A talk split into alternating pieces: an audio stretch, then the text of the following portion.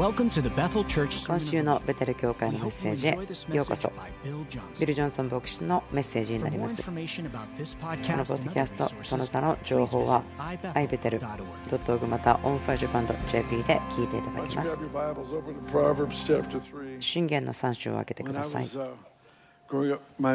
私が子供の時に私の母の両親が一緒に家で暮らしていました私がこう成長する段階ですね。子供の時にはいつも一緒にいてくれたんですけれどもその中で私が祖母に対してすることができたことですけれども彼女は目が悪くなってきたので私に本を読んでくださいと言ってお願いしてくれたので彼女のためにいろいろな本を読みました。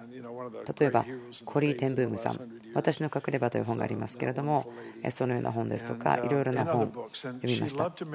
また彼女は聖書を暗記することもすごく喜んでしていました。だから彼女しょっちゅう私に聖書を読んでくれたんですけれども彼女はよくそれを暗唱していました。そして彼女が暗唱する時に私がそれを読んでいたという感じです。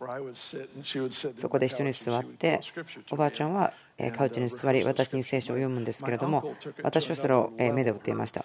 私のお家ですけれども彼女の長男彼は聖書の中の例えばローマ書ヘブル書ヨハネそれをですね全部暗記してしまうそのようなことをすることができていました。彼が私たちのところを訪ねてくるときにはその自分で読むときに誰かに聞いてもらってその聖書の箇所を一緒に見てもらったそうなんですけれども覚え続けるということに対して読み続けていたようです。1時間でヘブル書を暗唱したりちゃんと暗記しているかどうかチェックしたり。私はその油注ぎ残念ながら受け取ることはなかったんですけれどもでもユハネの3章16節は暗唱できるしまあまたいくつか他のことも暗唱することができます。いつも覚えていることはそのようなことがあったなということですその中からの一つの聖書箇所ですけれども一番よく彼女が暗唱していたのは一日の始まりにこの信玄の3章のところから彼女を語っていました。この2つのところですけども。皆さんよく知っているところだと思うんですね信玄の3章。5節から始めたいんですけども心を尽くして死により頼め自分の悟りに頼るな。あなたの行くところどこにおいても死を認めよそうすれば死はあなたの道をまっすぐにされるこの2節なんですけども私の祖母は本当にしょっちゅうこのことをですね私に話してくれたんです。自分が覚えようと思ったから覚えたのではなくてもういつも聞いていたから覚えてしまった。そのようなところです。誰かがあなたに毎日ねえねえ私の誕生日10月1日だよと毎日言うならばもうあなた覚えるでしょう。そのように今私の孫にも同じようなことをしてるんですけども私の孫クルーズに対してあもうクルーズ大好きだよ。あなたのすること大好きって言うと もう彼はですねあもう僕おじいちゃんの言うこと分かってるよ。僕のこと大好きだよって言いたいんでしょ？それは暗記しようとしてるわけではないけれども私がそのことを何回も彼に言ってきたので覚えているということです。そのようにして私はこの聖書箇所心を尽くして主により頼め。自分の悟りに頼るな。あなたの行くところどこにおいても主を認めよう。そうすれば主はあなたの道をまっすぐにされる。このところを覚えてしまいました。ですから私の祖母はそのようにして私に種をまきました。私は若かったけれども自分が考えることのとても核となる考え方になりました。例えばあなたが御言葉の中で神様に会う時御言葉を通して主が語るとき、あなたに慰めを与え、また導きを与えるときに、私はそれらの箇所に戻ることが大好きです。私、選手全体もちろん好きですけれども、あるときに、あ、もう自分は本当に平和が必要、今どうしていいかわからない、そういったときに、あ、はい、詩編34編、これ見ましょうと言って、あ、そうです、そうです、すべてのことは良いこととされる、そう思うんです。神様が言ってるからそうなるんだと。私、そのように考えるんです。ですから、ここを読んでいきましょう。いいですか？はい、えー、今日ここにイエス・キリストの弟子の人たちはいますか？弟子という意味は学ぶ人という意味ですからそのようにしましょう。勉強しましょう。心を尽くして主により頼め。自分の悟りに頼るな。あなたの行くところどこにおいても主を認めよそうすれば主はあなたの道をまっすぐにされる。自分を知恵のあるものと思うな。主を恐れて悪から離れようそれはあなたの体を健康にしあなたの骨に元気をつけるあなたの財産とすべての収穫の初物で主をあがめよそうすればあなたの蔵は豊かに満たされあなたの作舟は新しいブドウ酒で満たされる我が子よ、主の懲らしめをないがしろにするな、その叱責を受けような。父が可愛がる子を叱るように、主は愛する者を叱る。私たち、これ読み続けることできますけども、今朝思ったことですけども、この今読んだ8節のところですね、とても重要だと思うんです。ある時私たちはその23人集まってですね祈って話をしていたんですけれどもこのように聖書箇所を私語るでしょう心を尽くして主を頼め心の方が頭よりも大きいんです重要なんですあなたが掴むことができるもの見ることができるもの受け取ることができるものコネクトすることがこの心からできるものの方が人の思いからできることよりも大きいんですね、重要なんです。思いが重要ではないのではないんです。でも聖書が教えていることはとても深いことがあると思うんです。その心の場所、思いの場所ということ、働き方ということ、考え方が小さい人というのは思いを一番にします。もし思いが一番ならばこうなるかもしれませんね。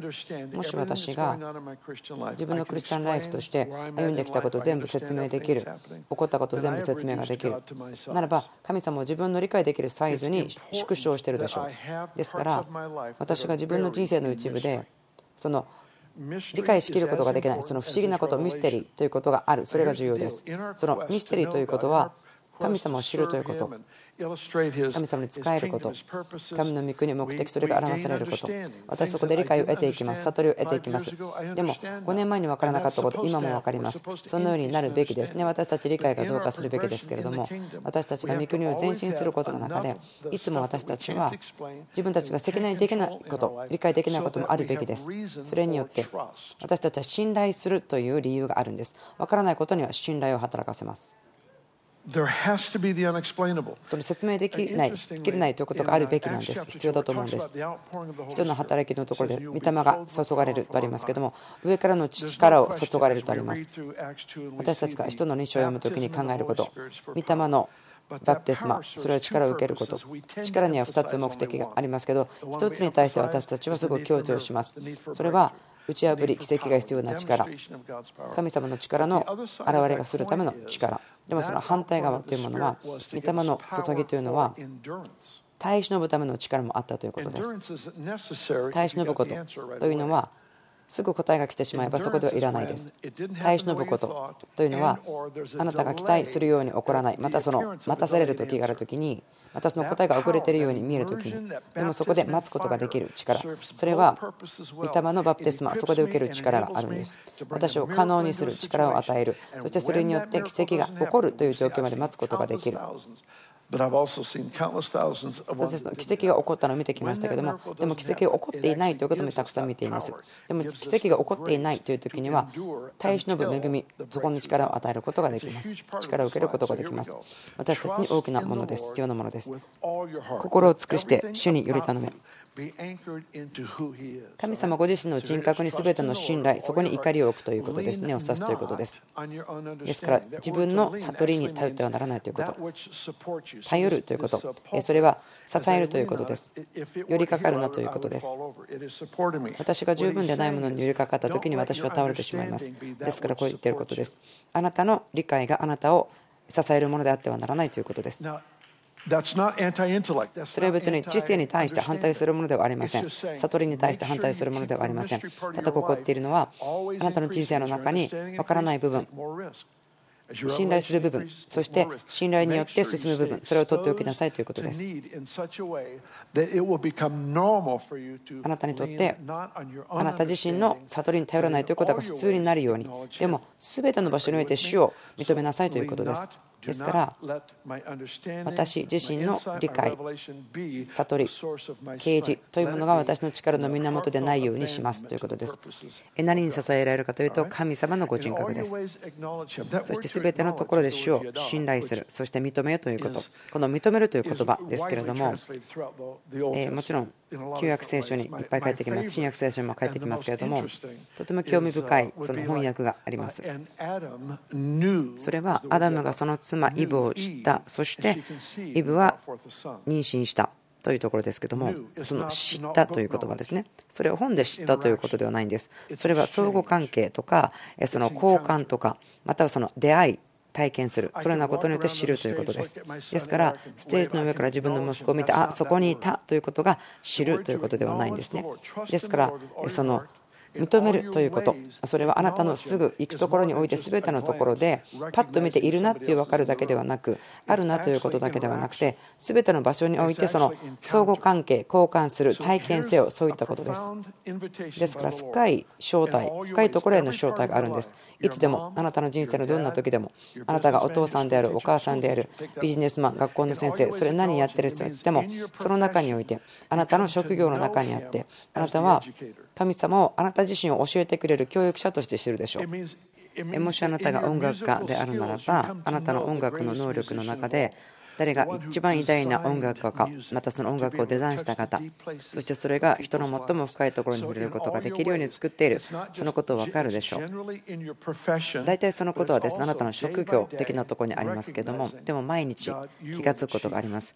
神様はあなたがベストの音楽家です。あなたがベストのビジネスマンです。あなたがどうやって投資したらいいかご存知です。あなたはご自身の命をその土地を買うために捧げた人この人々は土地ですからそしてそこの中に宝があるということ。あなたはベストの投資家ですと。ですから教えてください。賢いビジネスマンになるとどういうことなのか。これはあなたが神様を招き神様とそこで体験すること。私たちの人生の道すべての場所において神を体験すること。例えばそれがあなたの趣味だったり。釣りに行くんだったら神様と一緒に釣りに行ってください例えば神様はその口に金を入れてお金を後から取れた方ですからね。どうなるか分かりませんよ。全てのこと。あなたが興味あること全て。その中に神様を見つけてください。この父親になるということ。というのはすごく全く違う感情的なレベルのことでした例えば私はこう言わなければなりませんね私が若いお父さんであった頃3人の子供がいてリバベルで牧会をしていた。その中で私が最も聖書で学んだことは良いお父さんになるとはということでした。その聖書箇所を読み神様からの約束を見つけ家族の人生とどういうことなのか家族をどうやって育てるのかこの社会に対しての益を与えるものになることができるのか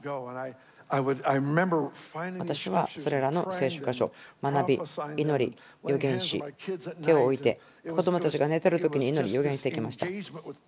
それは目的にしっかり焦点を合わせたということです。ですから御言葉を注いできました。聖書に印をつけ私の人生の重要なポイントになりました。それは全ての道において神を知るということ体験するということ。なぜならば神は私たちの人生全てにおいて入りたい私たち興味あること全てに対して関わっていきたいと思っているからです。子供たちがスポーツとか音楽そんなことを習い事として始めた時ですけどね。とてもそれを見るのは楽しい時でした。その試合とかいつも行っていてですね。特に息子たちが高校の生の時にその野球クラブでスポーツ行っちゃった時ですけどもスタンドに行っていつも一緒に見ていました。何かヒットを打ったとですねあ誰の息子誰んちの子供？みたいな大きい声でわざと言うんです。それをただしたかったんです。その参加していることがしたかったんです。息子たちがやってること息子たちの楽しんでいることにただ参加したいんですね。ま今でもですねそのことをやってる感じですね。誰の息子たちかなこの人たちと教会で思うんです。それは自慢的なことですよね。喜びがいっぱいあるんですけども私の娘が歌っていること。そしていろんなところに礼拝のために行っていること。それを座って見ていて私が牧師としてハッピーなだけではなくてもお父さんとしてもすごく幸せハッピーだなと。本当に彼らがやってることとパートナーしてその恵みがあるなと思ってるんです。共に働くことというのは神様のアイデアです神様はあなたのために物事を運営したいのではなくてパートナーシップ一緒に何かをするということです。それが真理です。神様はあなたのために何かをするのではなくてまた私たちのために決断をしたのではなくて神様から離れて私たちが独立してではなくて共に何かをするパートナーシップをしたいんです。ここにそのお父さん父の心がありますけどもこの人のお父さん誰ですか？と思う。ポイントはこれです。それは全ての道において主を認めようということ。例えばあなたが芸術家だとして絵を描くことが好きだとしましょう。ということは最も素晴らしい方として神様をそこで認める。そのクリエイティブな方の一番優れた方としてあなたを知りたい。私が今持っているこの絵を描いている経験の中に、体験の中に、あなたの喜びを経験したい。そしてあなたにあって私が誰か、あなたにあって私が何をしているか、それを知りたい。あなたの行くところ、どこにおいても主を認めよう。そうすれば、主はあなたの道をまっすぐにされるとあります。導くとあります。それは曲がった道をまっすぐにするという意味もありますけれども、このボコボコしているところがスムーズにされるという意味でもあります。ですから、もしあなたが私を認めるならば、あなたのそのガタガタする、難しいなと思われるような移動の期間をスムーズなものにしますよ、簡単なものにしますよ、そのように。だからあなたはそれを目をつぶってもすることができますよというようなものです。完全なお父さんを私たちの人生のすべての領域の中にご招待して一緒にそれをしていただくということですね。そして信頼するということです。神様がどれだけ私のやってることに興味があるのかということに対して私はまだ驚かされます。私の関心があることに対して神様はすごく関心を持っています。私たちが主を信じるとき、すべて委ね、捧げ、命も捧げ、あなたの言われることを全部しますよ、そして従しますよ。主、あなたが主です、あなたがすべての王です。そうします。もちろんそうです。信じます。もう私たちそれをしないわけにはいきません。でもその関係という時にいつも私は気がつくんです。私が考えていること、また私が価値を持っていることに対して神様は関心があるんです。すごく私がそこで驚かされます。神様の喜びというのがこの永遠でないものであったとしてもあるということですね。私の人生の一部、それを喜んでいる。その永遠の価値とか見た時にはそんなに重要性がないように見えますがでもそこに触れてくださって喜んでくださるなぜならば神様が私のことをすごく大好きだからと思うんですそしてあなたのことも大好きだからそれをされるんです例えばあなたがお買い物に行く時とかあなたこう言うんですよねこう言えますよ。神様あなたはベストのお買い物をする方です。お買い物上手です。そういうんです。なぜならば神様どうやって買うか知っています。その畑を買いましたね。あなたと私たちが入っていたその畑を宝としてめてそれを買われましたね。だからその真珠よりも偉大な価値を持っているのを知っていました。私たちはそれをしますできます。なぜならば神様が一番先にしたからです。私たちの人生すべてにおいて。でも、すべてのことに関してかっちり祈らなければならない、そうなりたくはないですよね。こういう方たちいますよね。例えば、神様、今、駐車場の空きが3箇所あるけど、どこに泊まるべきですかとか、そういうですねすごく細かいところまで祈るというのは、すごくえっと思っちゃうかもしれませんが、でもこう言ってるのは、すべての道でと書いてあります。それをすることによって、主はあなたの道をまっすぐにされるってあります。自分を知恵のあるものと思うな、主を恐れて悪から離れよ。私たちには習慣があるんです、癖があるんです。まあ、教会の中で2000年あると思うんですけれども、過去の10年間、すごく強いかなと思うんですけども、その言葉の定義ですね、恵みの意味とか、許しの意味とか、その聖書の中の大きなテーマですね、となること、それに出して、そこからそのサブジェクトに対しての意見を立て上げてしまう、それは普通です、私たちみんなするんですね。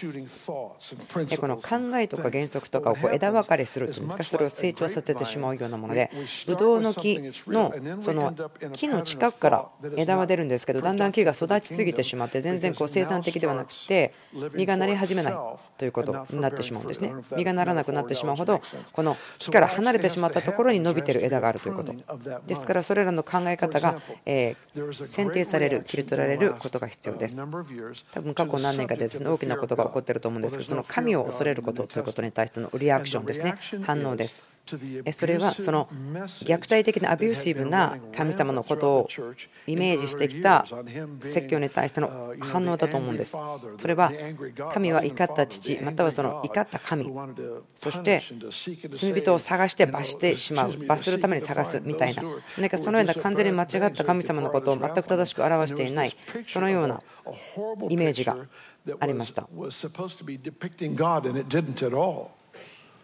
でもそういう怖い怒る神に対する反応というのがあってそれも正しくないんです。いやでも新約聖書にはもう神様を恐れるなんて書いてないでしょ？というふうに応答するんです。その聖書によってあなたの定義が新しくされるべきです。ですから神様の愛とか許しとかそういったところが土台にあってそこから育っていくべきです。あなたの欲しいものを聖書を使って言わないようにしましょう。反対に聖書を読むことによってあなたが選定されて価値とか考え方それが御言葉に沿うものに変えられていきます。主を恐れることに対してある人たちはもう御言葉に対していやもう神を恐れることはない。そういうかもしれませんでもそれは正しくありません。第一ペテロ2章とか3章にいろいろ書いてありますけどもこう言ってます。全ての人を敬いなさい。兄弟たちを愛し神を恐れ王を尊びなさいとありますからこれは旧約聖書ではなくてまだ新約聖書ですから新しい契約の信者たちに対して書かれた神を恐れるということですから2つの恐れというのが聖書の中で書いてあると思います。1つは覚えてますか？その5タラント10タラント。1人のしもべは1タラント埋めてしまいました。という話がありますね。そのタラントというのはお金の値段に売ってますけどもある人は10タラントある人は5タラントというのがありました。でも1タラントもらった人は主人が厳しい人だと思っていたので、その1タラントを受け取りましたが、土の中に埋めておきました。で、主人が帰っていった時に、これはあなたがくれた1タラントですと言って渡しましたけども、私もこう言ったんです。あなたは厳しい神様ですからと言ってます。それはその恐れですね。この恐れによって神から人が引き離される。このような恐れは私たちは反対なんですね。これは健全ではない恐れです。でもその神を恐れることというのは私たちを神に近づけるものです。子供を育てている時ですけれども、多分こういうことできるかもしれません。100%正確さで。私は自分の怒りによって子供を付けしたことはありません。まず子供をお部屋に20分、30分送り、そして自分の思いをはっきりさせ、そのしつけしなければならない時であったとしても、それは彼らのためでした。ということで実践しました。そのしつけしなければならない、強制しなければならない子どもたちに対して私たちが難しい家族としての選択をしなければなりませんでした。覚えてます。私の子供一人が彼らの人生の中で何かすごく難しい調整をしなければならなかった時がありましたけども彼はしつけを受けたけれどもでもお父さんである私の膝にずっとその日は座りたがっていたんです。不思議です。そのしつけということの中に厳しさとか裁きとか批判とか罰してあげるそのようなものがあるならば私たちそこから逃げたいんですけれどもあなたが神様お父さんであってそしてあなたの中に神を恐れるということがあるならばあなたを悪から引き離し神様に近づけます。ですから自分を知恵のあるものと思ってはならない。主を恐れて悪から離れよ。発節すればあなたを、あなたの体を健康にし、あなたの骨に元気をつけると書いてあります。主を恐れることは悪から離れることを導き、主に近づくことができる。ですから主を恐れることというのは、あなたの肉にも体にも助けになります。癒しです。そしてあなたの体が健康であることを助けます。過去、私たち30年間の間の興味深い歩みでしたけれども、たくさんの奇跡見てきました。もう何千の奇跡がありました。聞こえない耳開いたり、足が歩けるようになったり、がんがなくなったり、もう何千もの人たちが来て、そしてミニストリーを受けて帰りました。でも、それが起こらなかった人たちもいます。その悲しいことや危機のことも経験してきました。そのような経験の中で、私たちが学んだこと、ここに来られた方たち、またはそこに行った時ですけども、癒しや健康が必要な方たちは、神様が言ったことをすごく受け取っていた、癒し、健康、それに対する証とか、御言葉、それらを受け取っている、読んでいる、思い巡らせている。ある人たちはこうでした。何か同情したりとか、不不信仰を持ってくる人たち私の家に入ってこないでくださいと言っていた人たちもいました。分かりますか？そのガードをしていた。例えば自分の体が弱くなっている時には他の菌とかですね病気に自分をこう持っていきたくないですね開きたくないです。霊的でも一緒なんです。その危機的な状況にある時にそのコントロールを厳しくするんですね。少し高くするんです。そして誰と話すかということもすごく真剣に考えてですねダメージをもたらすようなところと話すのではなくて霊的精神的なまた体の健康が増加する人たちと話すんです。御言葉を読む。御言葉をいつも聞いている。えこういうことを言うことできると思うんですね。例えば普通に他の人々が見ているようなテレビショーを私は見ませんとかまたはその小説それ自体で悪いことはないような小説です。けど興味がない読まない。でもその間でやってるのは思いと心神様が言ったことで満たしている。そのような人々というのはそのプロセスを通ることことによってある方たちは一瞬で受けたインスタントで受けたような奇跡をプロセスを通りながらも受けていくことができます。どちらが神様の御心でしょうか？両方です。違いは何でしょうか？インスタントな奇跡はすごく栄光に満ちている。そしてその人たちを見ることができない世界に対しての願いを与えることができますけれどもそのインスタントではなくてプロセスをしてきた人たちはその関係の中に入ります。その受け取った奇跡を保つことができる関係ということが育つことができるんです。私励ましますね。信玄を読んでみてください。その健康というところ読んでみてくださいその怖いことではないですよ。楽しいですよ。でもとてもすごくしっかりしているところでその健康とか癒しのことがよく書いてあります。それは私たちの人生のプロセスの一部になるはずですね。神様からの健康。とても助けになります。なぜならば神様の言葉のインパクト私たちの人生に対するもの。それは私たちが読んであこれを読んだよ。聖書を読んだよというだけではなくて神の御言葉が私たちを読む。そのように働かせることもあるんです All right? It will be health to your flesh, verse 8, strength to your bones. それはあなたの体を健康にし、あなたの骨を元気づける。あなたの財産とすべての収穫の初物で主をあがめよう。そうすれば、あなたの蔵は豊かに満たされております。あなたの財産とすべての収穫の初物で主をあがめよう。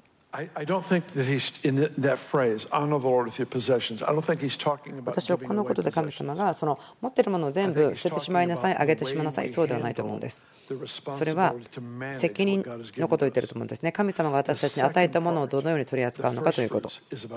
その初物を与えるというのは、捧げるそれは与えることです。初物ということ。収穫の最初のものを与えます、捧げますというのは、神様を最初にするということの実際的なやり方です。多くの方たちが一番最後に捧げようとしますね。何か余ったものがあるなら与えましょうと思っちゃうけど、まず与えなさいと神様は言っている。ですから、その初物を捧げるということは、その収穫全体を影響します、決めるんです。初物を捧げるということは、私は豊かさを期待しています。ですから、この初物、収穫の一番最初のものを主をあなたに捧げますということ、このように人生にアプローチすること、これはもちろんお金のことをここで話していると思うんですけども、それだけではないんです。それは何か氷山の一角だけですね、お金の話をしたのは。この本当の意味というのは、私自分の全ての道においてあなたを認めます。神様と共にすることができないことは私はそれをしません。また他のこのことを私自分のリソースを持って、取材を持って、神様を敬います。神様が一番になるということです。こう書いてありますね。あなたの蔵は豊かに満たされ、あなたの酒舟は新しいぶどうして満たされる。もっと欲しいと思わないことはすごく自己中心なんです。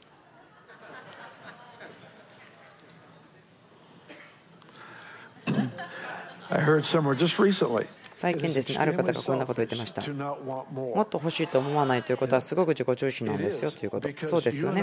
なぜならば、あなたや私は今朝、ビデオ見ましたけれども、その地震の危機がありました、ハリケーンがありました。私たち本当にですね、教会の中で Global Response というミニストリーですね、しています。助けるためのミニストリーをしています。ですから、そういうのを見ると、あ、もっと自分捧げる分があればよかったなと思いますよね。ですから、増加のために自分を置かないということは、自分のことだけ考えているというようなライフスタイルになるんですね。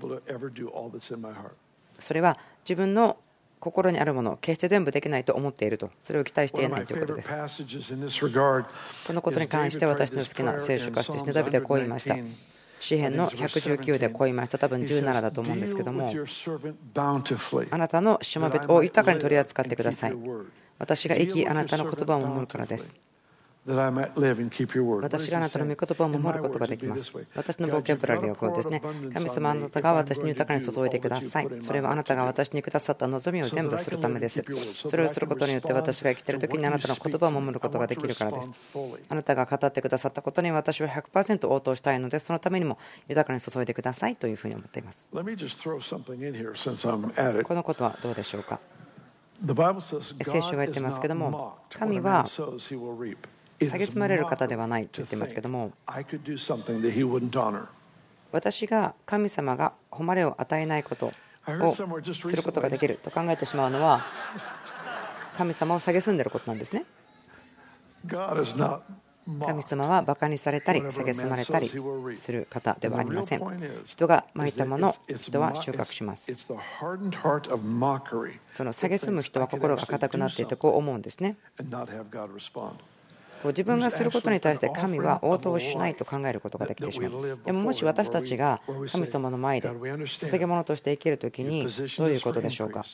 神様は私たちを増加のための場所に置きます。その理由は貧しさのサイクルを断ち切るためです。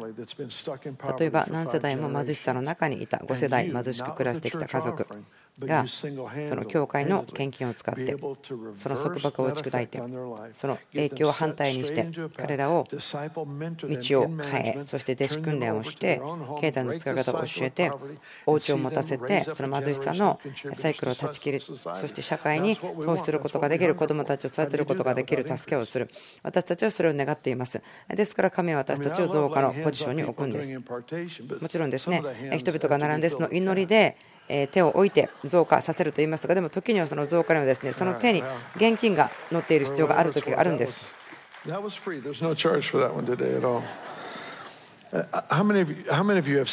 さんのどれぐらいの方がこんなこと見たことありますか？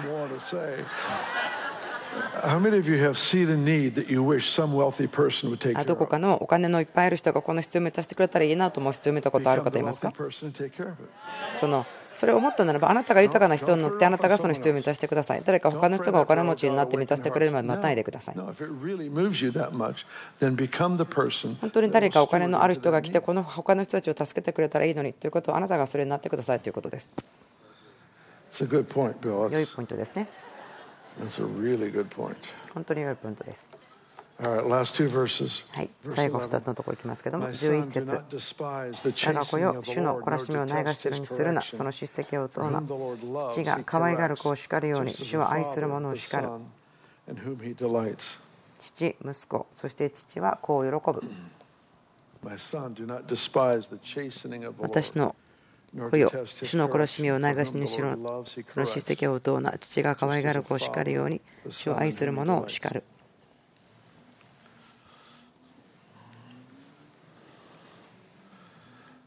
I, uh,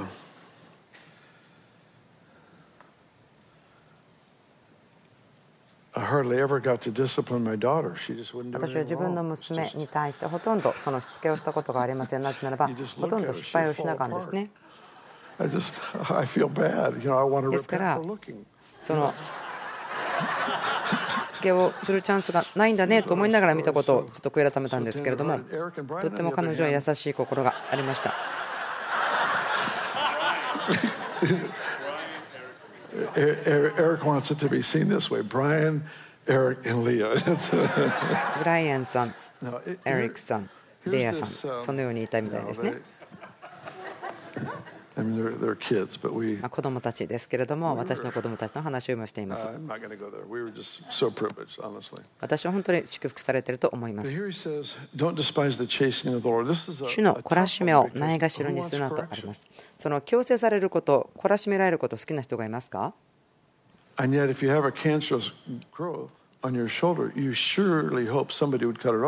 でも、もしあなたの背中にがんができたら、それを取ってくれること考えますよね。この懲らしめというのはあなたに必要でない部分を取り去ってこられるということです。聖書的な強制というのは恥をもたらすものではありません。そして私が正しくてあなたが間違っているということではないんです。お父さんとしてのそのプロセスやったんですね。それはあなたの責.任ですからお父さんであるならば。僕の責任がありますけれどもそのプロセスということを覚えています。神様に求めたことがあります。良いお父さんになりたい良い両親でありたいということを祈っていました。子供を神様の栄光のために育てたいということだったんですね。すごく熱心に祈っていました。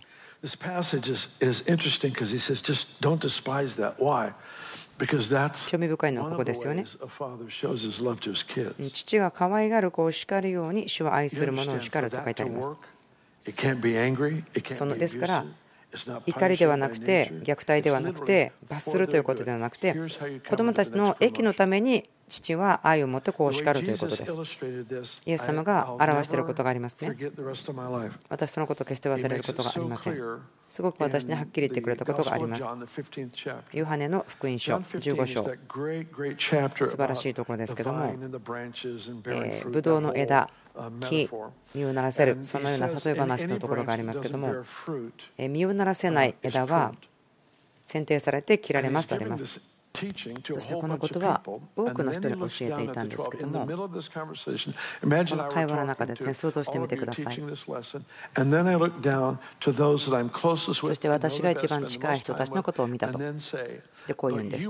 あなた方はすでに清い、私の語った言葉によって。言葉.清いという意味は選定したという意味です。ですから私たちの人生で実がなっていないところ。その最初は良い御言葉から出たものであってもその定義がどんどんどんどんずれていってしまって実がならなくなった。そしたら設定されなければならない。選定される切らなければならない。例えばあ神様は私の弱さを知っているから大丈夫だよと思ってしまう。その真理の反対ですね。弱さを知っている神様でも、その弱いから罪を犯してもいいよとは言ってないですね。神様は罪に対しては寛容さはありません。ですからこう言うんです。実を実らせない枝は切り取られる。でもあなたはすでに清いですよ。言葉があなたを選定しています。あなたは.選定されました。すでになぜならばあなたは言葉によって to められたからです.聖書の中で受け取るのが難しい聖書箇所ありますけれどもそれを読んでください。それを急いで飲み込まないようにしましょう。そしてギリシャ語の勉強とかヘブル語の勉強とかして何かそれに対してこうぼんやりさせないでください。自己中心的な意見のために聖書を読むわけではないんですね。聖書を読むのは神様に誉れを与えるため。私に益を与えるものもありますけどそれはボーナスとしてもらうものです。その自分のセルフエスティームが良くなることや賜物を使ってああいう方にと思うためではなくて神様を知るためそして神様に誉れを与えそして自分が誰かを知るためですと思うんです。私はそう思っています。ですからこの御言葉を読んだ時にこう考えます。あなたは全てのものを捨てるまでは私に従ってくることはできませんよという言葉。それらを読みます。持っているものを全て捨てない。ならば私の弟子にはなれない。そのように言っている言葉もあります。私それらを読みます。なぜでしょうか？私は清くなりたいんです。選定されたいんです自分と神様の中にあってはその歩みの中で実がならないような思考パターンですね。私立てたくないんです。あるものはとてもよく実がなります。でもある部分ではそれを見た時に実がない人がいますね。そして明らかに愚かさ。のある愚かさでできた思考パターンだと思うんですね。それによって福音の中心を無視してしまう。こんな考え方です。もう2000年前にイエス様は罪のために死んでるんだから許されてるから大丈夫ですよ。問題ではありませんよ。罪を犯すことはと。そうではないんです。それはまだ大きな問題です。イエス様は私たちの罪のために死なれてそして私たちが罪とともにある。そうではありません。そのために死なれたのではありません。ですからこれらの聖書箇所誰でも十字架を背負って私についてこないものは私の弟子ではないと言ってますけどもまたこうも言ってます。えお金持ちが神の国に入ることは難しいでも聖書的なスタンダードで言うならば私たちはその豊かであるというものに入るでしょう。ソロモンはそのエアコンディショニングを持っていませんでしたよね。私たちは AC が大好きです。ソロモンさんかわいそうです。持ってなかったんですよね。空調とかそういったもの。ポイントはこれです私たちはこうしてしまうことがあります。その聖書に書いてあることでも無視してしまうことがあります。でも聖書を読むときに何か固まった考えを持つのではなくて神様の心の中に飛び込んでいく。イエス様言ってますね。父や母を憎まなければあなたは私についてくることができない。でもその両親を敬うことを教えます。どういうことでしょうか？イエス様が教えていることは、御国の難しいところをくれている。簡単ではないところを話している。でもそこの全体を考えた時にイエス様が何を言ってるかというとその家族に対して忠実を使うけれども神に対して忠実を使うことはできないその人間の弱さ最初にはそれは良いもののように見えるけれどもでもそれによって最終的に神に仕えるその忠実であるということをすることができない。ですからそのためにその痛くなるような言葉があるんです。でもとても重要な言葉なんです。その言葉を切ります。でもそれは切られたらそれは切り取られるため取り去られるためです。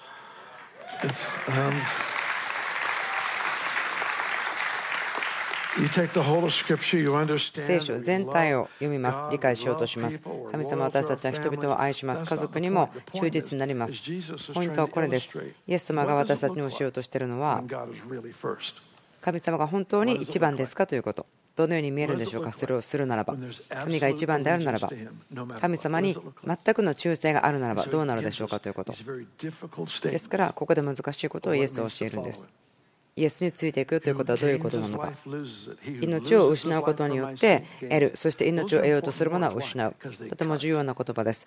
なぜならばこれらは切る言葉だからです。でも私はそのようにして切られること、選定されることが必要です。ですから、私が神のうちにあって前進するということは、その実を結ぶことであるということが分かります。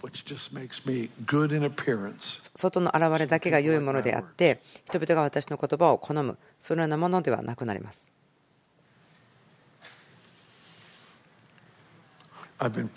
私は福音書、聖書から今また読んでるシーズンなんですけども、もう本当に楽しく熱心に読んでいます。イエス様は私を本当に揺り動かして驚かせています。こんなこと今から言うの恥ずかしいんですけれども、本当にまたイエス様に驚かされました。も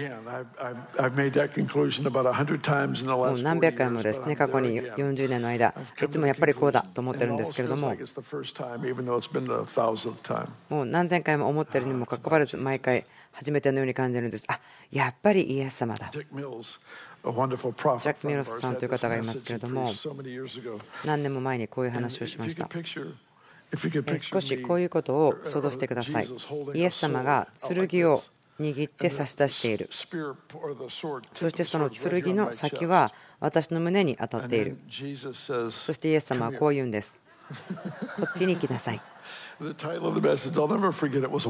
ッセージのタイトルは剣の中を歩くというメッセージでしたけれどもイエス様が剣の向こうからこっちに来ないと呼んでるんですけど私がそこに答えていくには剣が私の中を通っていかなければならないから大丈夫ですと言ってみるんですけれどもでも言葉が私を深く切ること私を望みます。喜びます。言うんですね。主あなたの働きあなたの言葉が私の中に働いてくれることを望みます。私が願っていることはあなたと同調しない、あなたに合わせていない自分というものが欲しくないので、どうぞ神様、あなたの言葉で私を変えてくださいと私は願っています。今日の夜のですね礼拝の時間はポールさんが話をしてくれます。ドイツから帰ってきたばかりですから、そのレポートもしてくれると思っています。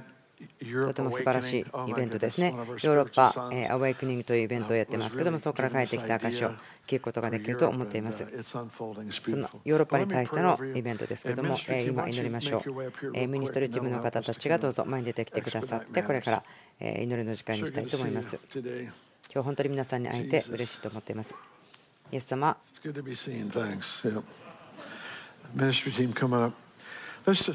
がとうございます。祈りましょう。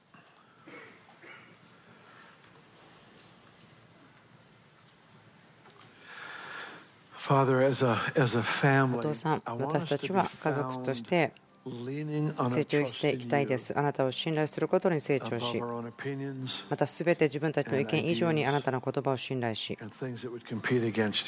あなたに対して違ったことをしていかないあなたと同じことをすることができるように、信頼して寄りかかるように、私たちを本当にクリアにしてください。次のシーズンの豊かな打ち破りを与えてください。私たちが増加して街を祝福することができますように、これらのことをイエス・キリストの皆によって祈ります。今週のメッセージ聞いてくださってありがとうございます。ベテル .tv どうぞ見てください。また、On Fire Japan .jp でこのベテル教会の教えまたその他の情報を聞いていただく、見ていただくことができます。